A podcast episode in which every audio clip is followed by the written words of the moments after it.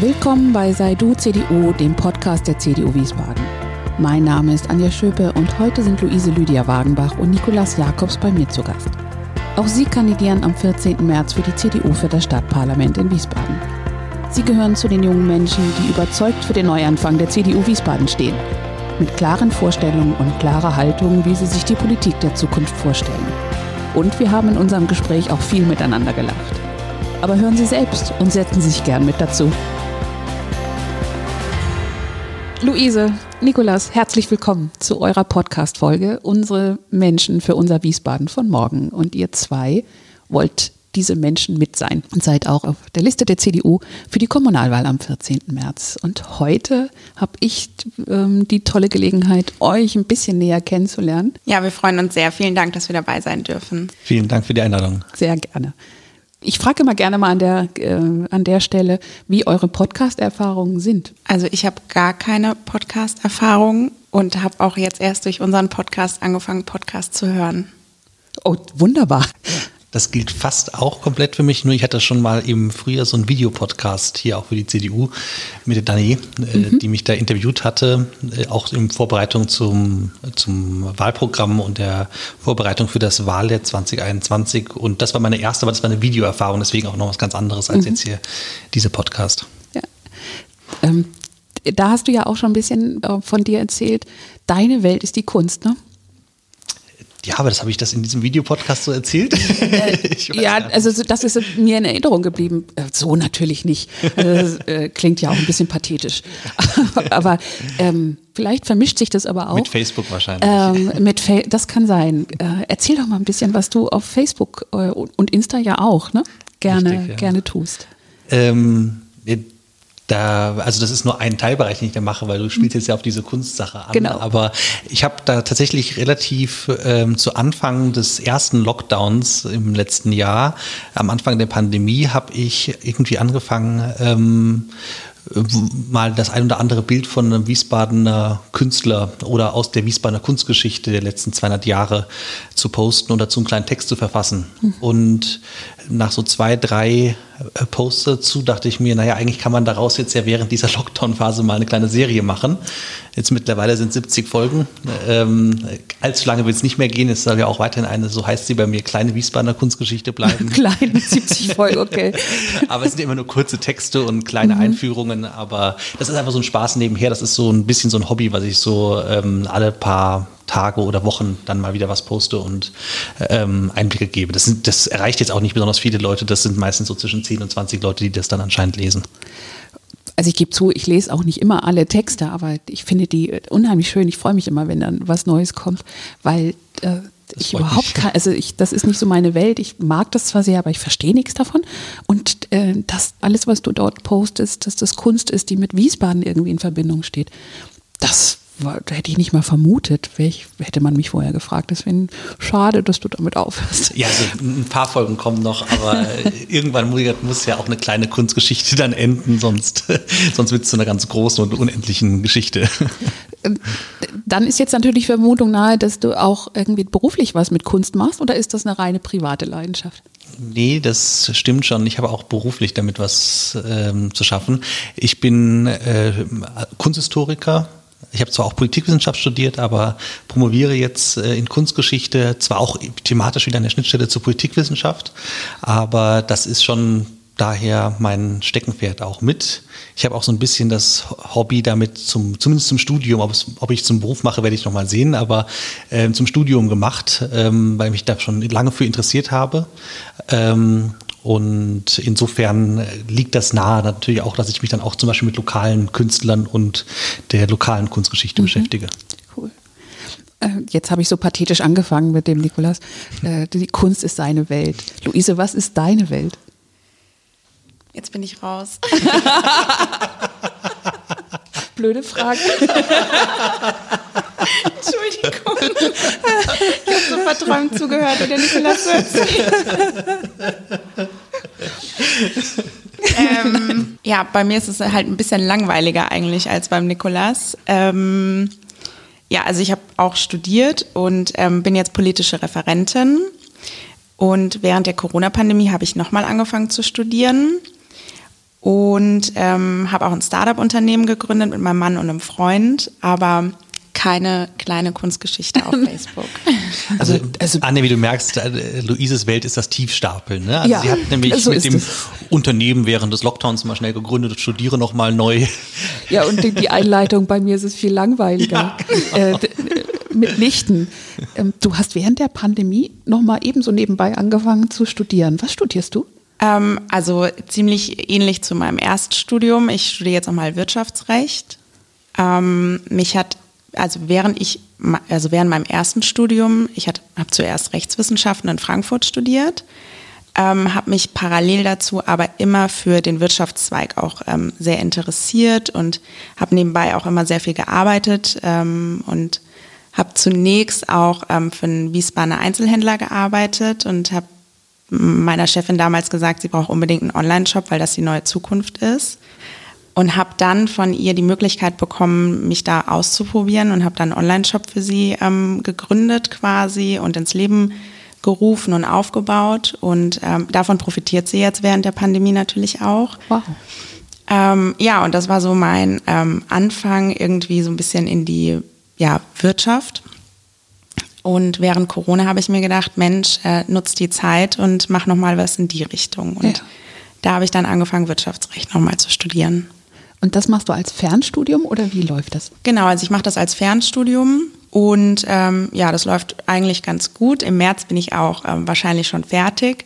Das war jetzt sehr kurz nur. Das liegt aber daran, dass ich ja Rechtswissenschaften studiert habe und dadurch natürlich dieser ganze rechtliche Teil, ähm, ich den quasi übertragen konnte mhm. in das Studium sagst, du hast mit deinem Mann ein Start-up gegründet? Ja, also mein Mann ist Unternehmer.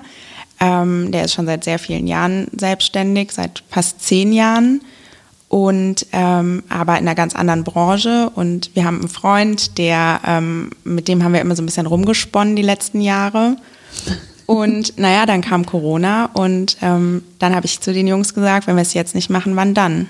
Jetzt müssen wir das machen bist so anpackende, energiegeladene junge Frau mit kreativen Ideen. Das, das finde ich großartig. Und was genau macht ihr dann mit dem Startup? Jetzt bewege ich mich in einen, in einen Bereich, von dem ich null Ahnung habe, aber echt fasziniert bin von dem, was so bei uns in den letzten Jahren irgendwie insgesamt in Deutschland, auch in der Welt entsteht. Also es ist ein reiner Online-Shop. Ähm, wir vertreiben ähm, Kopfbedeckungen ähm, von Hüten über Mützen bis Kappen. Ist alles dabei, Stirnbänder, Schals, solche Sachen. Mhm. Und ähm, wir kaufen die Ware direkt beim Produzenten ein. Das sind ähm, deutsche Firmen, die entweder in Deutschland produzieren oder in Europa produzieren ähm, und auch einen direkten Draht zu den ähm, Fabriken haben, ähm, beziehungsweise zu den Farmern. Das ist ja dann meistens Wolle, aus denen die Produkte sind oder Kaschmir. Und ähm, ja, wir legen sehr viel Wert eigentlich auf Nachhaltigkeit und ähm, ja, das ist so unser Thema. Und ja, da schauen wir jetzt mal, wo die Reise hingeht. Wir sind auch bei den großen Plattformen vertreten, haben aber auch unseren eigenen ähm, Online-Shop in Anführungszeichen. Und ja, das läuft sehr gut. Wir sind auch bei Social Media unterwegs. Ähm, also wenn, wenn du magst, sag ruhig, wie man euch findet. Ja, also wir sind die Hutprofis. Wenn man einfach Hutprofis bei Google eingibt, findet man uns oder unter www.hutprofis.de. Das finde ich total spannend. Hat man sich früher viel ganz anders vorgestellt, sich selbstständig zu machen oder einfach was Eigenes zu gründen. Sehr cool. Also bei uns ist es halt auch einfach die Erfahrung. Mein Mann ist halt schon sehr lange selbstständig ähm, und hat auch Mitarbeiter und der weiß einfach genau, wie es funktioniert. Mhm. Und ähm, ich bin quasi so ein bisschen die Motivatorin und ähm, diejenige, die mit den Ideen um die Ecke kommt. Und dann haben wir noch den Fachmann, der aus einer Hutfamilie kommt. Und ich glaube, es ist halt bei uns diese Dreierkombination, ähm, dass wir uns sehr mögen, dass wir schon sehr lange alle befreundet sind, dass wir uns richtig gut kennen wissen, wie man den anderen zu nehmen hat und mhm. einfach diese gemeinsame Idee haben und dieser starke Zusammenhalt zwischen uns. Mhm. Und eben äh, die Menschen zusammenbringen, verbinden auf die Art und Weise, die die unterschiedlichen Fähigkeiten mitbringen, genau. die man halt einfach braucht, damit das Erfolg haben kann. Das ist ja äh, Teamkultur at its best, ja. Es ist ja eigentlich eine, eine wunderbare Überleitung auch zur Politik, wie man eigentlich auch in, in Politik arbeiten sollte aber jetzt, bevor wir zur Politik ab, abbiegen, bin ich natürlich noch ein bisschen neugierig, welche Menschen mir da gegenüber sitzen.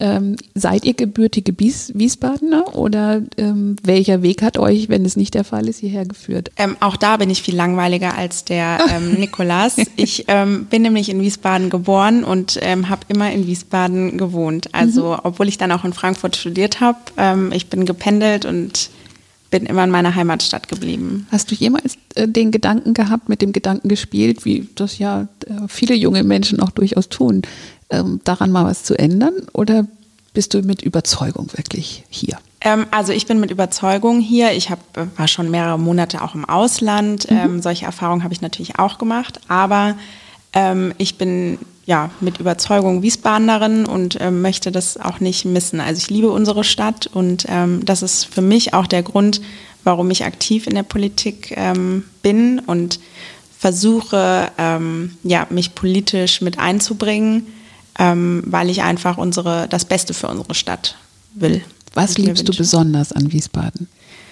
Die Menschen und ähm, vor allem aber auch die Gebäude. Also mhm. ähm, ich finde, es ist ein ganz besonderer Flair, wenn man ähm, die Bahnhofstraße entlang läuft oder über die Wilhelmstraße ähm, schlendert, aber auch auf den Neroberg ähm, geht. Wir gehen viel spazieren in den Wäldern hier auch ähm, mit unserem Hund.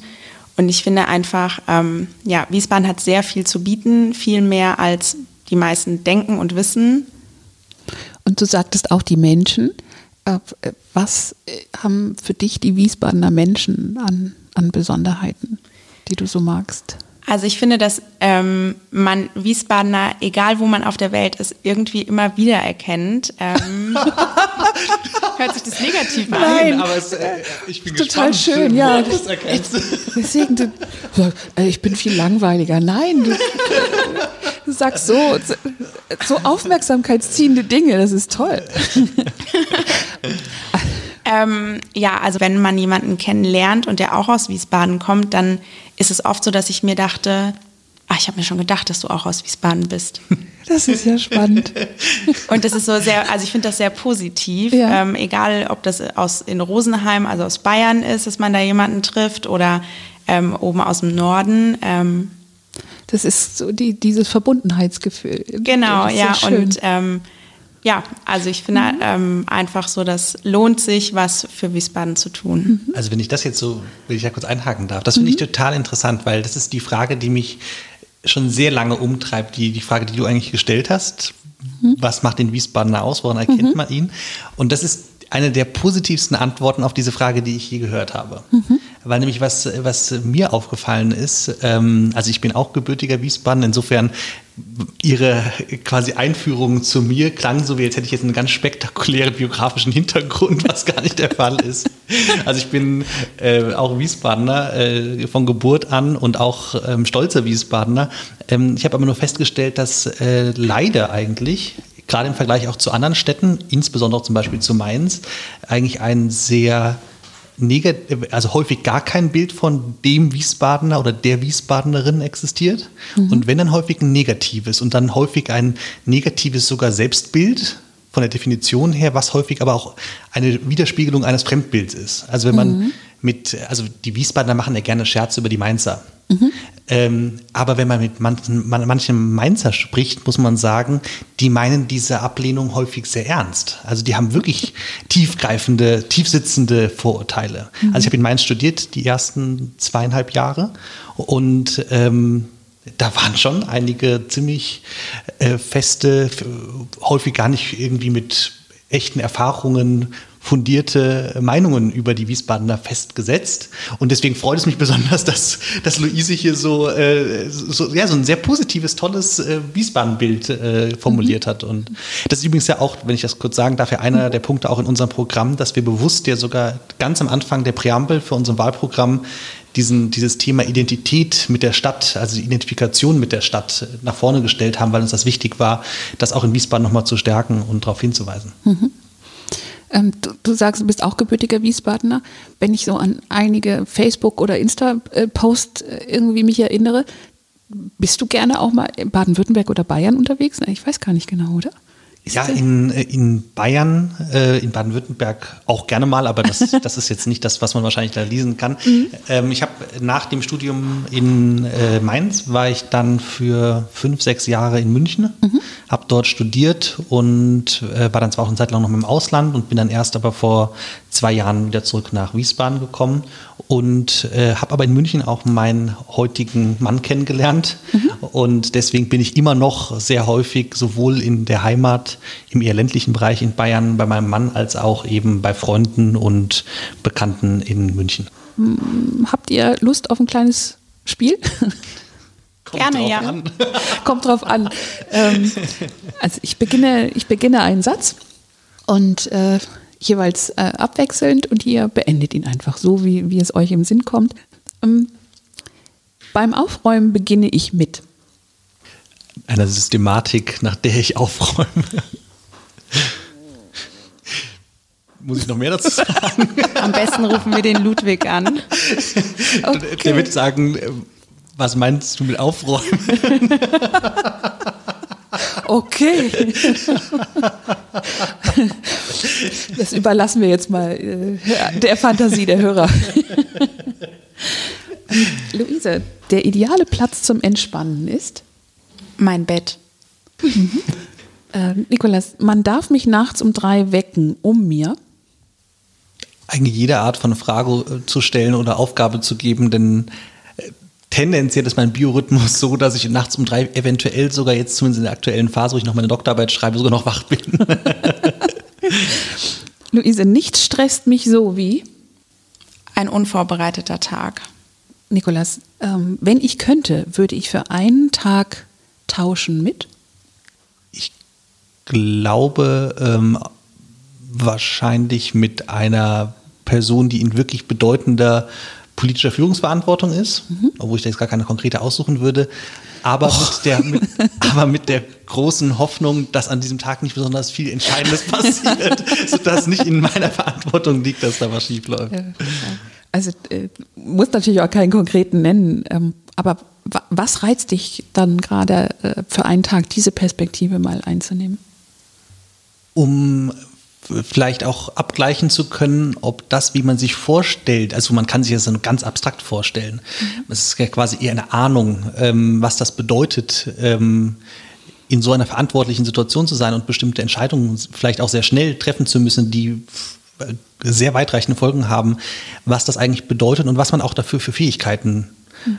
äh, benötigt und was man für ähm, Charaktereigenschaften und ähm, ein, äh, eine Selbstdisziplin auch benötigt, um das entsprechend umsetzen zu können. Mhm. Das würde mich schon, glaube ich, sehr, sehr interessieren. Das würde mich auch bei einem Treffen mit so einer Person interessieren, das herauszufinden, was das eigentlich konkret bedeutet. Das ist ja auch, glaube ich, das, was die Leute daran reizt, mehr über zum Beispiel Angela Merkel zu erfahren, über die man ja gar nicht so viel weiß, obwohl mhm. sie schon so lange im Amt ist. Mhm. man wissen will, wie, wie macht die das eigentlich? Wer, wer, steckt da eigentlich dahinter, dass man so über so einen langen Zeitraum so erfolgreich äh, ein Land leiten kann? Mhm.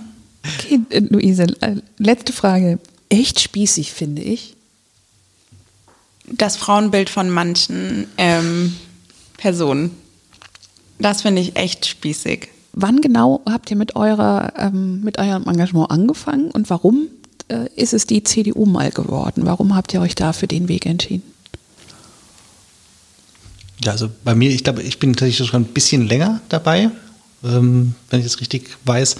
Ähm, ich bin 2008 eingestiegen, mhm. oder also eingestiegen, eingetreten in die Partei. Mhm. Ähm, da war ich gerade 18 äh, Jahre alt. Ähm, nee, noch nicht mal. Ich war noch nicht mal 18 Jahre alt zu dem Zeitpunkt. Und es war nach der verlorenen Landtagswahl der CDU Hessen. Vorher gab es ja eine absolute Mehrheit. Dann gab es diese Übergangszeit, in der ja dann mehrere Regierungsbildungen gescheitert sind. Und ähm, ich war damals noch Schüler und ähm, mich hat vor allen Dingen Bildungspolitik interessiert. Mhm. Und ich wollte irgendwie in dieser Gesamtstimmung, die mir sehr anti-CDU, speziell anti-CDU in Hessen äh, erschien, irgendwie ein Zeichen setzen. Und mhm. dachte mir, okay, jetzt, gerade jetzt sollte man eintreten und zeigen, äh, man stützt das und man findet diese äh, Tendenz, die gerade in der Bildungspolitik der hessischen CDU gut und man lehnt die Ideen, die damals Herr Jüpsilanti auch mit ihrer Linksregierung umsetzen wollte, unter anderem der Einheitsschule, ähm, ab. Das war so der mhm. ursprüngliche Anlass, in die Partei einzutreten, obwohl ich schon viele Jahre davor äh, damit sympathisiert hatte. Luise, wie war es bei dir? Ähm, also meine Familie, das sind alles CDUler durch und durch. Ähm, also mein Opa, die haben e-, eigentlich immer CDU gewählt. Ähm, und bei uns wird viel diskutiert. Also das war schon, als ich jung war, so, bei uns wird alles ausdiskutiert. Wir haben viel Freiraum von meinem Vater eingeräumt bekommen. Also ich habe noch zwei Brüder. Ähm, ich bin die Älteste und bei uns wurde aber alles ausdiskutiert. Und ähm, es wurde dann so lange mit Argumenten gerungen quasi, bis man nicht jemanden unbedingt anders überzeugt hat. Also die Meinung von einem anderen wird natürlich auch akzeptiert aber dass der eigene Standpunkt besonders klar wird. Und das war meinem Vater auch immer. Das müssen dann aber kurze Debatten gewesen sein, wenn alle in der CDU sind. Jetzt besteht, äh, bedienst du aber das Vorurteil, dass du gerade. das war auch eher scherzhaft gemeint. Ja, ja. ähm, ja, also äh, diese Diskussionen drehen sich natürlich nicht nur um CDU-Themen. Ähm, also als ich noch jünger war in der Pubertät, da ging es natürlich um ganz andere Themen als CDU, aber wir haben schon eine sehr gesunde und gute ähm, Debattenkultur bei mir in der Familie und das war meinem Vater auch immer wichtig. Ähm, mein Vater hat auch immer gesagt, Bildung und deine Meinung kann dir keiner nehmen. Ähm, und ja, also das war für mich so ein bisschen der Einstieg. Ähm, aktiv sind wir aber tatsächlich erst geworden, als, ähm, also was heißt wir, ich, als Vanessa Diel mich angesprochen hat. Die ist nämlich eine langjährige Freundin von meinem Vater. Und ähm, sie ist mit dem Axel Diel verheiratet. Beide sind in Biebrich aktiv. Und ähm, ja, so haben wir sie dann immer ein bisschen unterstützt bei Aktionen. Und irgendwann habe ich gedacht, ja, eigentlich, ich bin total CDU, CDU pur, meine Familie ist CDU pur warum bin ich nicht auch dabei? Und dann mhm. bin ich eingetreten. Und bei mir ist es ein bisschen antizyklisch. Eigentlich tritt man ja als junger Mensch erst in die JU ein, mhm. dann in die CDU. Bei mir war es andersherum. Ich bin erst in die CDU eingetreten, ähm, habe dann die Junge Union kennengelernt und die tollen Menschen, die dahinter stehen. Und dann war für mich klar, okay, in die JU möchte ich jetzt auch noch ähm, mit eintreten und bin dann in die JU eingetreten. Mhm. Und äh, welche Möglichkeiten habt ihr schon ganz konkret oder nutzt ihr aktuell ganz konkret? Ja, also ich habe in der Partei aktuell vor allen Dingen zwei Ämter inne. Das eine ist also, wir haben ja schon darüber gesprochen, 2019 im Herbst habe ich die Luise kennengelernt. Kurz danach gab es auch eine neue Vorstandswahl in Biebrich im Stadtbezirksverband. Mhm. Da wurde ich als Beisitzer gewählt und bin seitdem dort im Vorstand aktiv.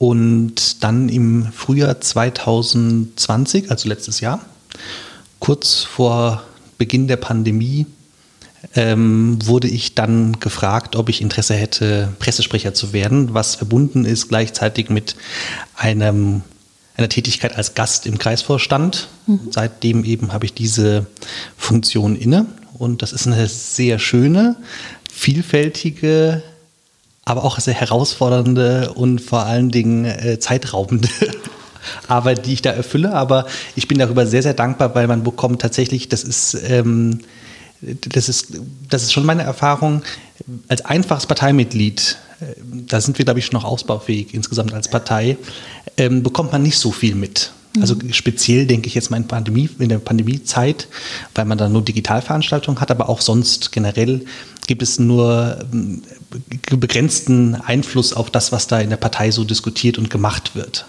Ähm, das könnten wir zumindest noch besser, glaube ich, in mhm. Zukunft mhm. gestalten. Aber das, wenn man dann einmal in so einem in der Funktion drin ist, dann bekommt man wirklich sehr viel mit. Es ist sehr interessant. Man blickt an vielen Stellen hinter die Kulissen, wenn man das so sagen will, auch wenn ich das, dieses Bild gar nicht so gerne mag, dass Politik quasi eine Fassade hat und mhm. man muss jetzt nur mal dahinter schauen, dann versteht man, wie es eigentlich wirklich läuft. So ist es nicht. Aber man hat schon viele interessante Einblicke, die man sonst vielleicht als einfaches Parteimitglied noch nicht so direkt mhm. hat.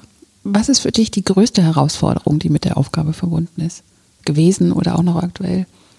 Mir selber Grenzen zu setzen, um zu sagen, ähm, hier hört quasi ein Ehrenamt auf. Mhm weil es gibt noch so viel weiteres, was man ähm, positiv weitergestalten könnte im, in der Öffentlichkeitsarbeit unserer Partei.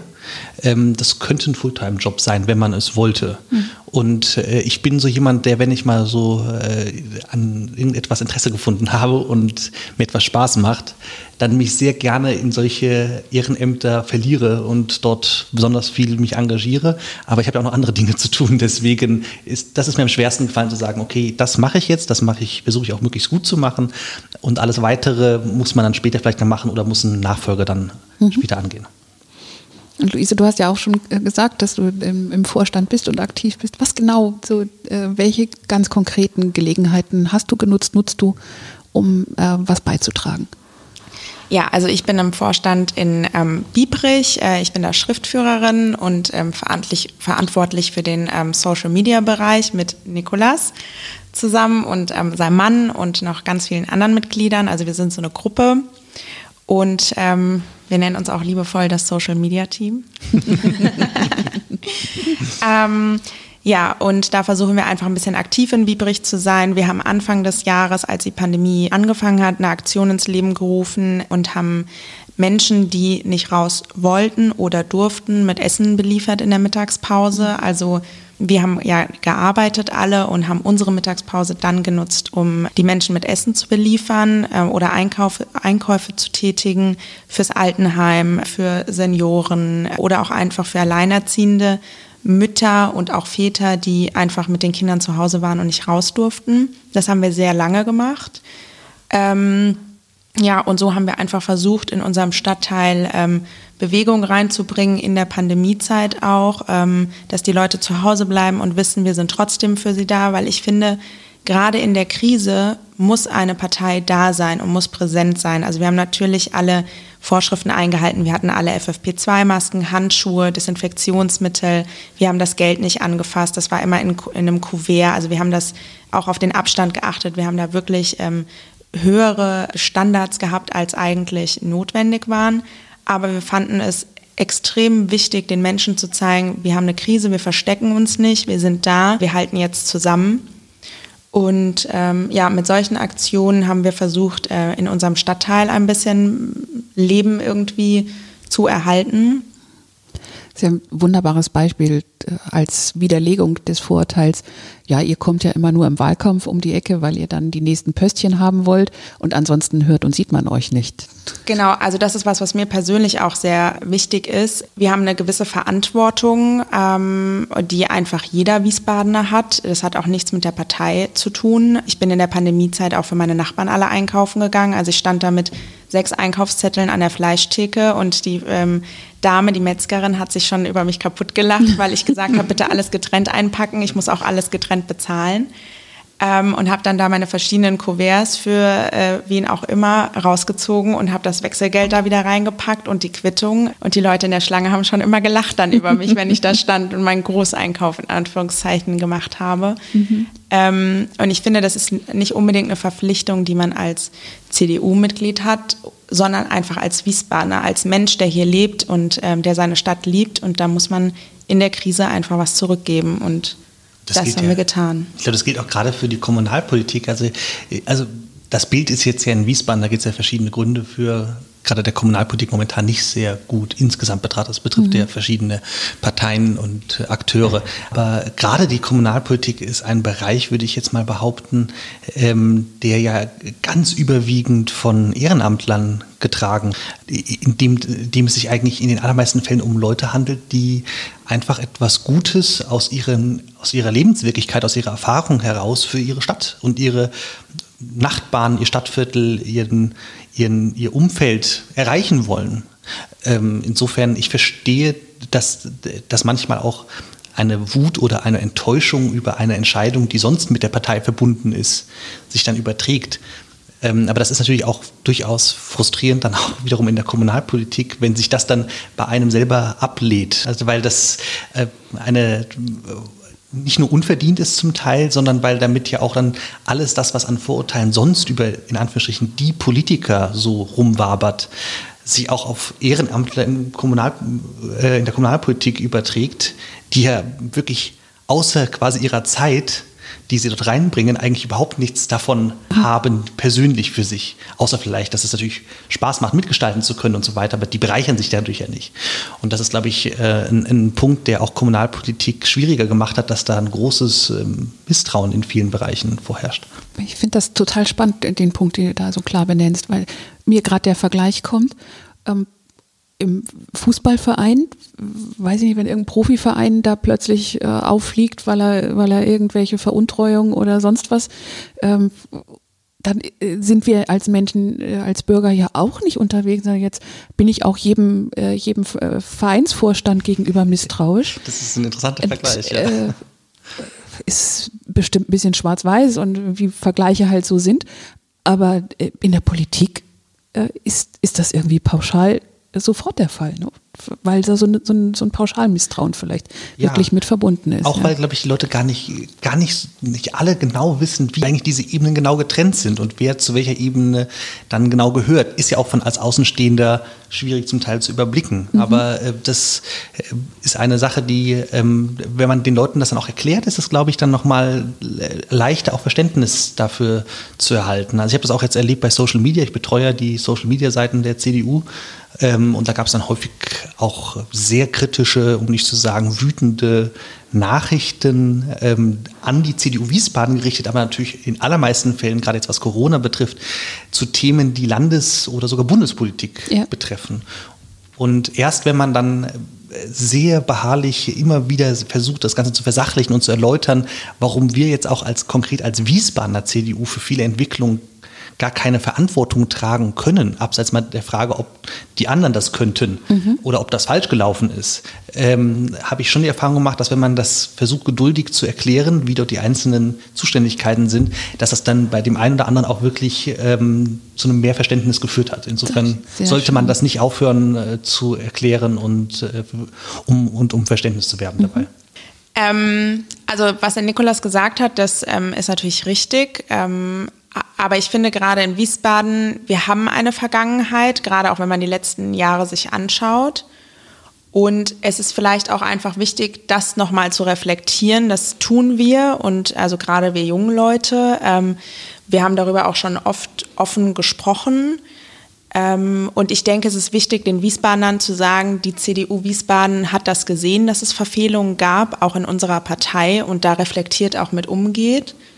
Und deswegen haben wir auch diese Liste, wie diese Liste heute ist. Da sind viele junge Leute drauf, viele Leute, die für den Neuanfang stehen. Und ähm, ich habe dafür im Kreisvorstand, als ich, ähm, ich bin auch im Kreisvorstand, kandidiert habe, dafür geworben, dass ich für diesen Neuanfang stehe und ähm, alles tun werde, um diesen Neuanfang zu ermöglichen heißt das Brücken bauen, Kompromisse eingehen, Gespräche führen, um Brücken bauen zu können.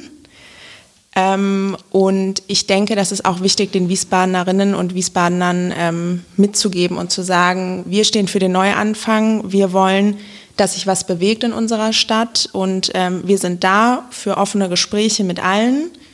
Und wir wollen alle mitnehmen, wir wollen transparent sein und ähm, wir stehen quasi für diese neue, naja, Bewegung würde ich es jetzt nicht nennen, aber ähm, ich kann, ich will nur sagen, dass dem, dem kann ich äh, ähm, voll zustimmen. Äh, dass das, glaube ich, ganz wichtig ist, auch das Zeichen zu setzen. Und das hat diese Partei mit dieser Liste und aber auch mit dieser Art, wie dieses Programm entstanden ist und auch, äh, wie dieses Programm aussieht, ganz klar gezeigt, ähm, dass die Botschaft lautet, wir haben verstanden. Mhm. Und wir haben Schlüsse daraus gezogen und dass das nicht irgendwie nur so ein Marketing-Gag ist, nicht nur irgendwie so ein symbolisches, wir malen jetzt mal drüber, quasi so alter Wein in neuen Schläuchen, ähm, hübsch verpackt, äh, sondern dass das wirklich äh, was ganz Neues ist. Mhm. Und äh, das ist, glaube ich, ein ganz wichtiges Signal, um überhaupt mal wieder mit bestimmten Leuten, die sehr enttäuscht sind in dieser Stadt, ins Gespräch zu kommen und zu sagen, das ist unser Angebot. Ähm, schenkt uns wieder euer Vertrauen ähm, und wir versuchen ähm, zu belegen, dass wir es verdient haben mhm. in den mhm. kommenden Jahren. Ich finde das ganz wichtig, dass ihr das nochmal so deutlich sagt. Wir hatten ja vorhin so den Einfluss ähm, der Bundespolitik, dass Menschen ähm, das alles zusammen in einen Topf werfen und einfach nicht trennen, wo die Verantwortung liegen und dass das halt kommunalpolitisch auch ein Problem ist. Aber dass ihr jetzt nochmal so deutlich ansprecht, dass es durchaus auch Probleme da gibt, wo sie wirklich verantwortet sind und man damit umgehen muss, halte ich für eine wirklich wichtige Geschichte. Und diese Podcast-Reihe, diese besondere Reihe unserer Kandidaten, wenn man da in die verschiedenen Folgen reinhört, die jetzt so entstehen, dann sieht man genau das, was du gerade gesagt hast, dass es ganz konkret eingelöst wird, dass wir die unterschiedlichsten, vielfältigsten Menschen, äh, junge Menschen, auch Menschen, die ganz frisch reinkommen, die noch nicht irgendwie über Jahre die unterschiedlichen Posten, Pöstchen, Funktionen durchlaufen haben, dabei haben mit voll Energie. Gleichzeitig ist aber auch nicht so ist, alles, was irgendwie von früher ist, weg, sondern einfach da versucht wird, einen Aufbruch hinzubekommen mit einer vernünftigen Mischung. Genau das, was ihr vorhin auch gesagt habt, dass man einfach ein gutes Team zusammensetzt und das Team dazu mit unterschiedlichen Erfahrungen, Hintergründen, ähm, Expertisen zusammensetzt, um dann im Austausch zu, zum besten Ergebnis zu kommen. Ich finde auch, deswegen zum Beispiel ist auch das, das meine ich jetzt nicht nur, weil ich Teil dieser Liste bin, das, sondern wirklich mit, mit Stolz auf diese Teambildung, die dort stattgefunden hat mit dieser Liste, finde ich, sehen die Listen, die sind jetzt ja veröffentlicht, der anderen Parteien zum Teil im wahrsten Sinne des Wortes echt alt aus. Mhm. Ich finde, wir sind eine echt attraktive Partei auf der kommunalen Ebene hier mit dem personellen und inhaltlichen Angebot, was wir hier stellen. Und das überträgt sich, glaube ich, einfach auch von innen nach außen, weil das auch eine gute Zusammenarbeit momentan ist, nach vielen schwierigen Jahren. Und das, glaube ich, zeigt sich dann häufig auch nach draußen, dass man gut zusammenarbeitet und dass man ein gemeinsames Ziel hat. Und das ist zum einen erstmal natürlich die stärkste Kraft zu werden, aber dann eben auch genau das, was wir uns vorstellen für Wiesbaden in den kommenden Jahren auch umzusetzen. Ähm, und ich glaube, was auch sehr wichtig ist, der, man muss einfach diesen Vorteil dieser jungen Liste ähm, auch sehen. Wir sind viele junge Menschen, die sehr reflektiert sind und die auf das, was in der Vergangenheit ähm, passiert ist, die Projekte mit ganz neuen Ideen ähm, vielleicht einwirken können und auch diese Projekte oder die, ähm, die Themen, die es hier in Wiesbaden gibt, einfach mit einem neuen Input äh, reflektieren und ähm, betrachten. Und das kann auch einfach ähm, was sehr Erfolgreiches sein. Und deswegen sollte man das positiv vielleicht bewerten und nicht sagen, Mensch, die haben keine Erfahrung, die, ähm, das wird nichts. Sondern ich glaube, gerade weil so viele jetzt auf uns schauen, ist der Druck natürlich auch immens groß. Was wir alle bewiesen haben, ist, dass wir uns persönlich zurücknehmen. Wir fühlen uns nicht angegriffen ähm, und versuchen einfach ähm, unsere Emotionen rauszunehmen, dass wir sehr objektiv sind und auch neutral die Sachen bewerten. Und dann versuchen wir jungen Leute Brücken zu bauen. Und ähm, das ist auch das, wie ich uns sehe. Also wir sind quasi Brückenbauer. Und darauf bin ich stolz, ähm, dass ich dieser Partei damit helfen kann, ähm, dass wir wieder nach vorne kommen. Und da möchte ich gleich natürlich konkret wissen, was, was ihr euch wünschen oder wünschen würdet und vornehmt. Kann nur noch einmal bestätigen, durch meine Gespräche jetzt hier in dieser Reihe lerne ich ja eben euch Jungen in der Partei auch besser kennen, teilweise überhaupt erstmal kennen. Und das, was du eben gesagt hast, Luise, jeder, der diese Folgen anhört, kann genau da den Beleg finden.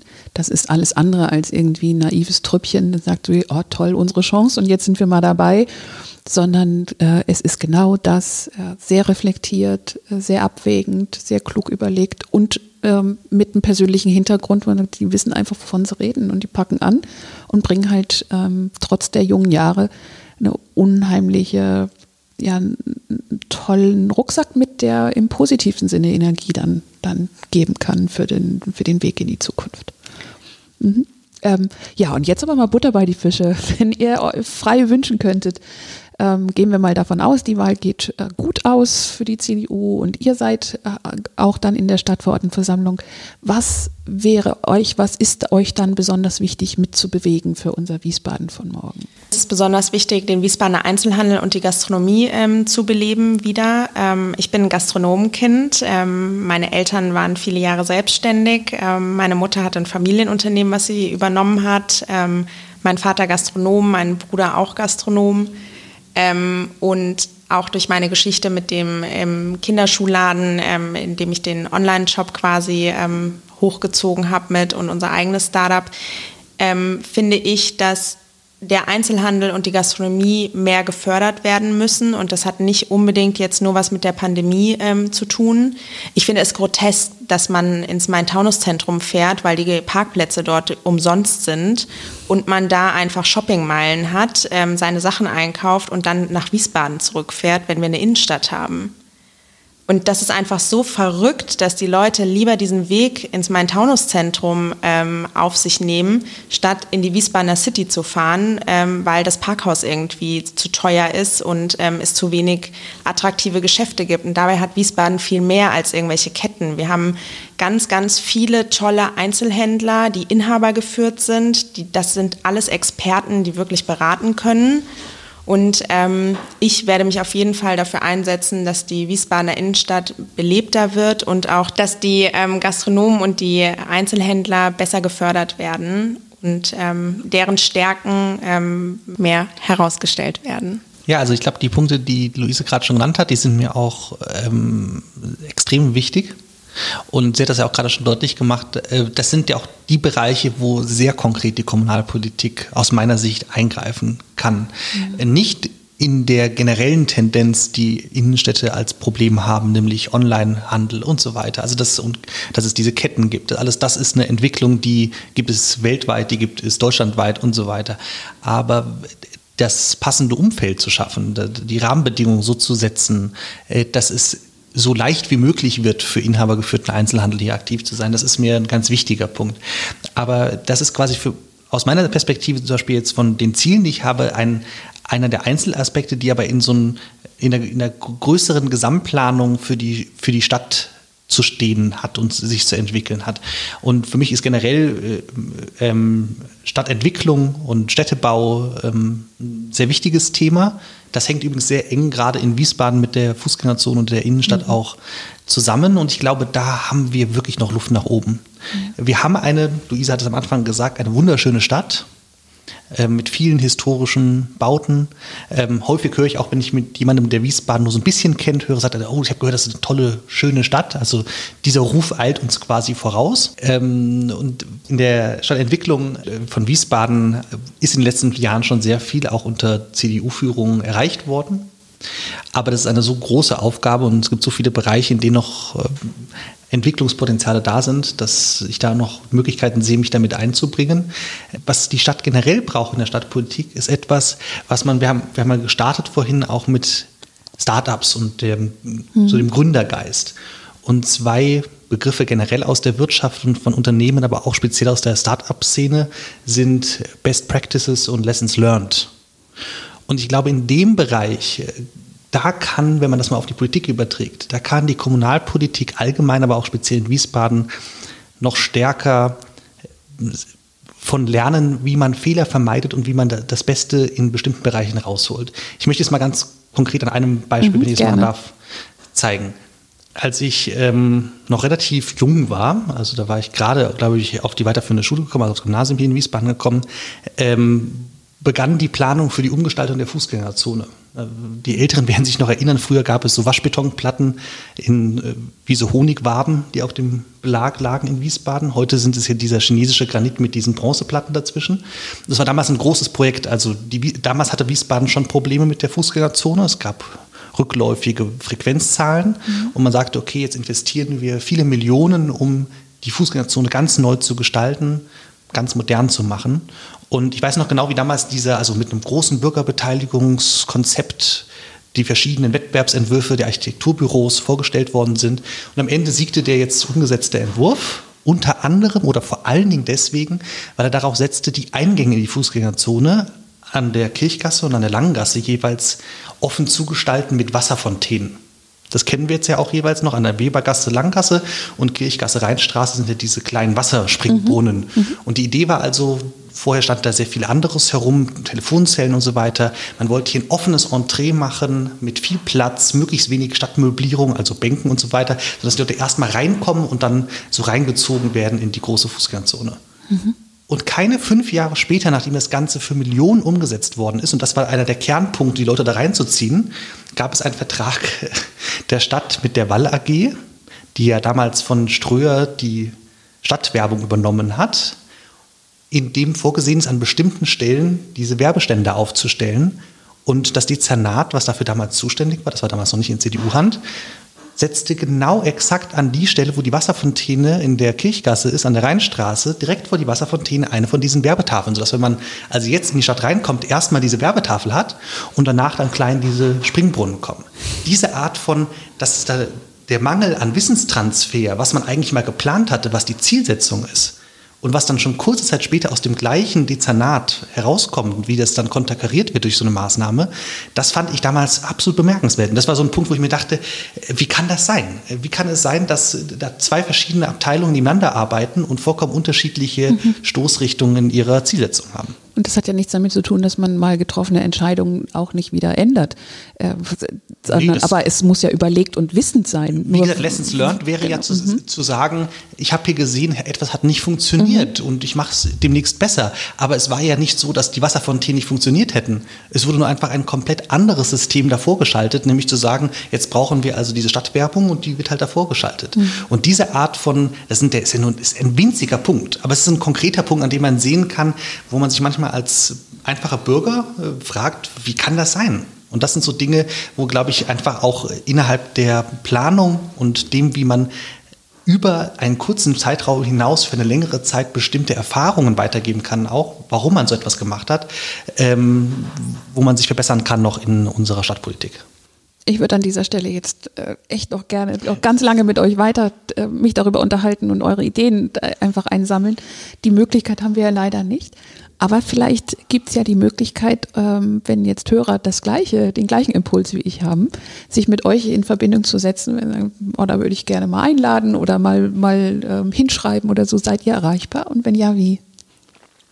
Ähm, ja, also man kann uns ganz normal anschreiben über Facebook, wenn man das möchte, oder über Instagram. Man kann uns aber auch gerne einen Brief schicken und ihn hier in die KGS ähm, schicken lassen und mhm. ähm, wir rufen dann zurück oder wir ähm, melden uns dann. Also die mhm. Möglichkeit gibt es natürlich.